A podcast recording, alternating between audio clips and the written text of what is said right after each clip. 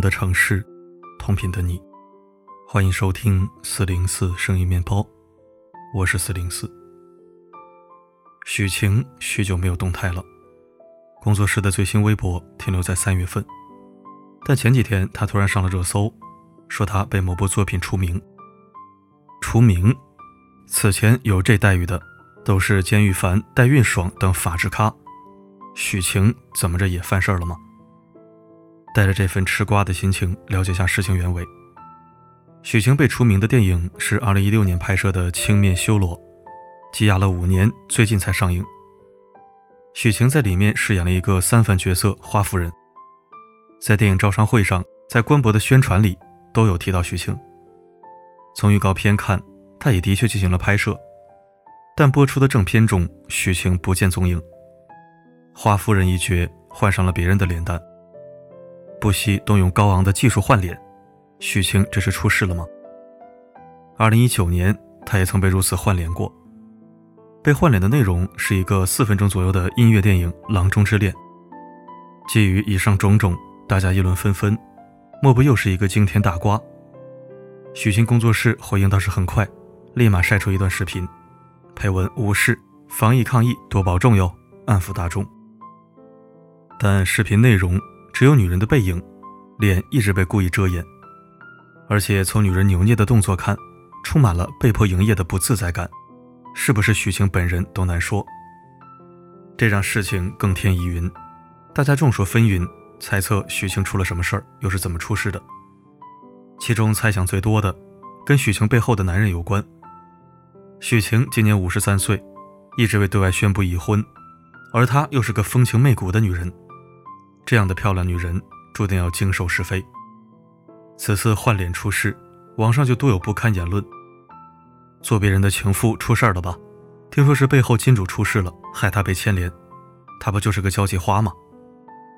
金主情妇被包养，是许晴身上最大的标签。很多人都认定许晴就是个放荡的女人，她这辈子都是在用身体取悦男人，她的生活是用包养换来的。就如当年的航母事件。二零零六年，某杂志发表了一篇文章，名为《情迷女明星，中国建设银行原行长在风崖中坠落》。文章讲述了王雪冰堕落的原因，除了她本人的奢靡，再一个就是因为许晴贪污受贿。文章内容写得很详细，细节多，香艳入骨，像趴在人家床底下写的小故事。详细到他们在哪儿约会偷情，约会点了什么菜，事无巨细。这样的报道放到现在看很难被相信，但当时却成功让许晴背上航母的称号。一直对绯闻置之不理的许晴，这次选择了反击，他对折磨虚有的报道进行了否认，并把杂志告上法庭。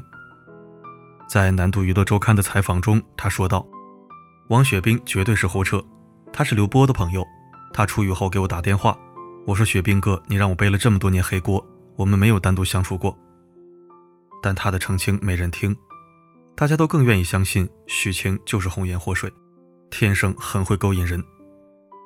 许晴公布过的男人，一个是王志文，两人在皇城根儿中因戏生情，金童玉女，羡煞旁人。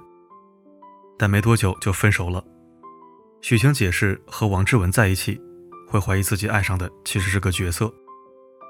这之后，他便决定再不找同行谈恋爱。分手后，他去了新加坡息影三年。媒体又给他捏造了一段新加坡富商包养史。无凭无据，很多人还是信了。实际上并未证实。他承认过的第二个男人是刘波，这段感情让他更加被唾弃，因为他当了小三。刘波是个文化人，季羡林的关门弟子。许晴爱慕他。刘波也迷恋许晴的妩媚，两人一拍即合。但在一起后，许晴才知，原来刘波是有家室的人，这是做小三啊。然而他不在乎，只要刘波爱他，一切都不重要。刘波也在他和发妻面前选择了他。这之后，两人住在北京的四合院里，吟诗作对，以文会友，过着神仙眷侣的生活。二零零三年，刘波因做生意涉嫌诈骗被起诉。许晴悄悄退出了这段感情，外界又说许晴冷酷无情，大难临头马上飞，翻脸不认人，整个一蛇蝎女人。许晴则解释，在刘波出事的一年半前，两人就分手了。感情的嫌隙很早就已经产生，刘波时常带些朋友来家里做客。刚开始，许晴也热情招待，后来发觉那些朋友都是冲着他来的，他觉得没意思，就跟刘波说以后别让他们来了。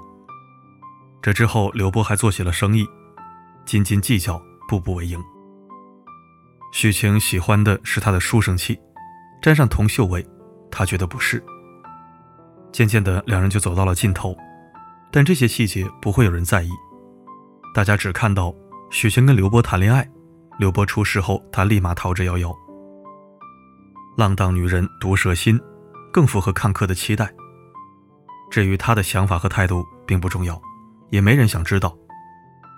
关于许晴的男人何止这些，上至陈凯歌，下至华晨宇，都被歪出过一段风尘往事。陈凯歌和许晴拍摄边走边唱时传出绯闻。没有暧昧的同框，也没有艳色的故事，在此不必多说。华春雨则是许晴的偶像，《花儿与少年》中，他初次见到华晨宇，激动地和华晨宇拥抱。华晨宇也明目张胆地回应他的崇拜，直接说要和许晴住一起，自己喝醉睡在许晴的房间，择偶标准也是许晴。面对这种亲密，许晴非常开心，他说和华晨宇就像神交。自己会爱他一辈子，但这个爱不是世俗认为的男女之爱。可外人哪管？许晴的这种直白大胆，成为了媒体记者笔下的爆款话题。她成了老牛吃嫩草的不要脸女人，娇柔造作都能当妈的年纪了，还在装嫩勾引男人。一张嘴的解释斗不过十张嘴的造谣，许晴再一次被编黄谣。除了华晨宇，还有张翰。也在许晴香艳名册上，只因为许晴看张翰的眼神太柔情，眼波中窜着爱火，暗流涌动。看到这儿，你一定也会好奇，许晴为何总被编排情色之事？许晴媚骨天成，天生尤物。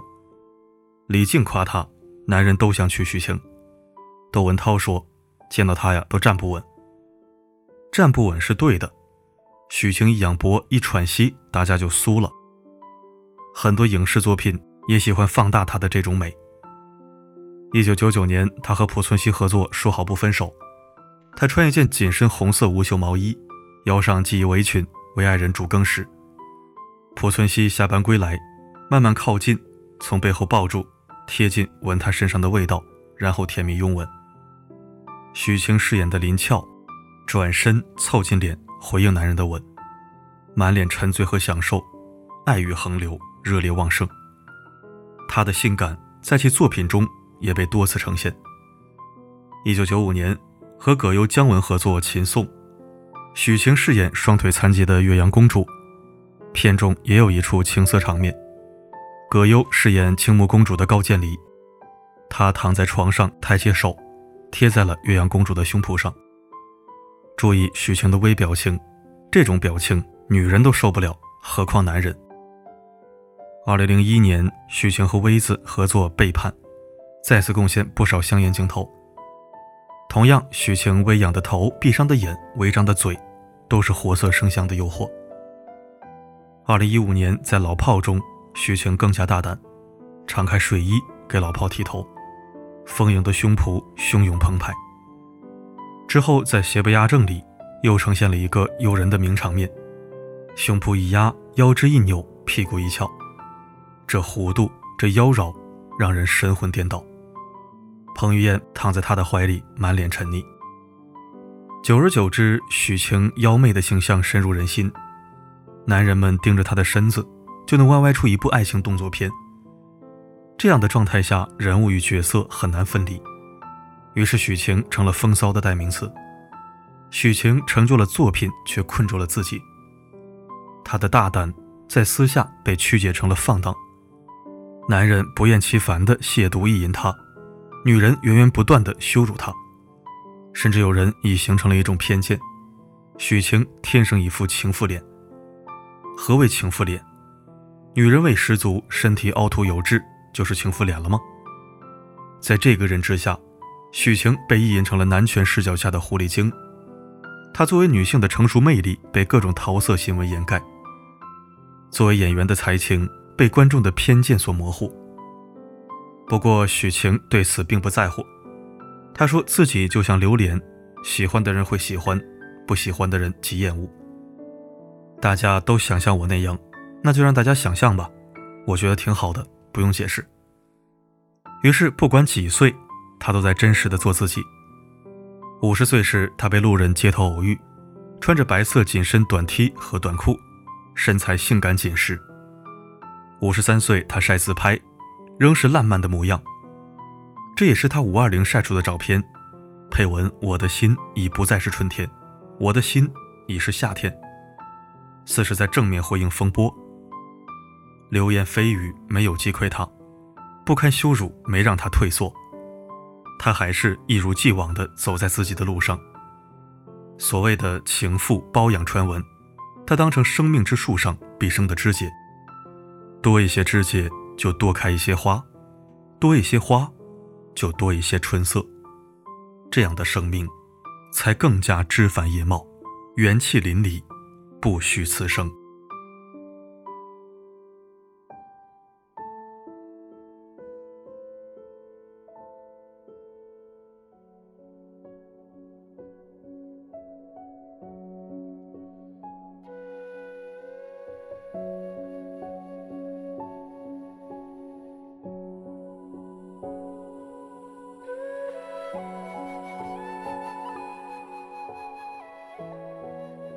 谢收听。作为男人，我自然也是很欣赏许晴的妩媚与性感的，不必遮掩或故作正经。爱美之心，人皆有之，就像女子也会倾慕于高大英俊的男子一样，眼神总有流连，思绪总有代入。关于他的传闻，一个实体证据都没有，就是各路媒体红口白牙的说。张嘴就来，不屑细究。若有，自有代价；若无，自有清白。我们无需多言。不管怎样，我欣赏许晴的活法和心态。人活一世，匆匆不过百年，绝大多数人都不是为自己而活，在意这个，顾虑那个，包括我。结果年华从未止步，容颜依旧渐老，风烛残年。尽是遗憾，何用？何意？何求？悲哉！关于许晴，你有什么想说的呢？欢迎在评论区尽情书写。好了，今天的分享就到这里。我是四零四，不管发生什么，我一直都在。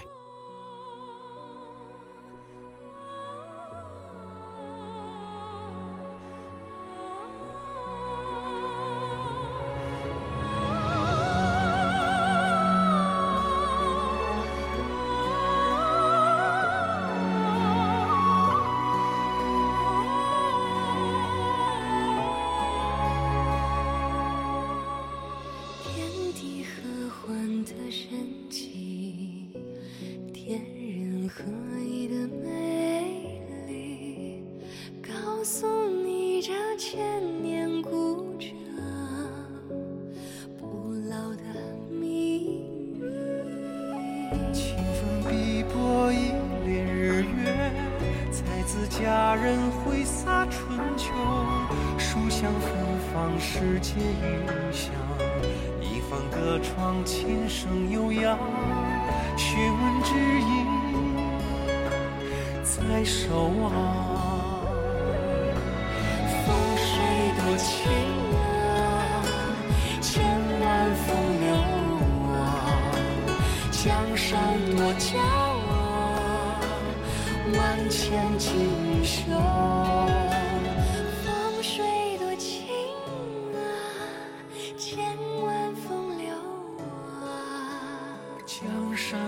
骄傲万千锦绣风水多情啊千万风流啊江山多娇啊万千锦绣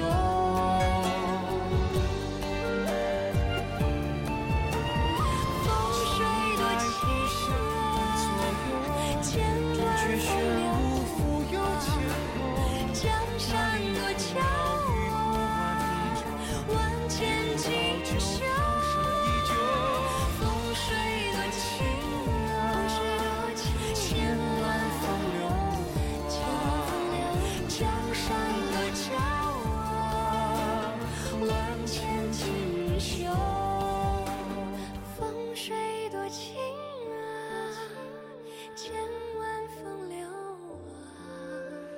江山多娇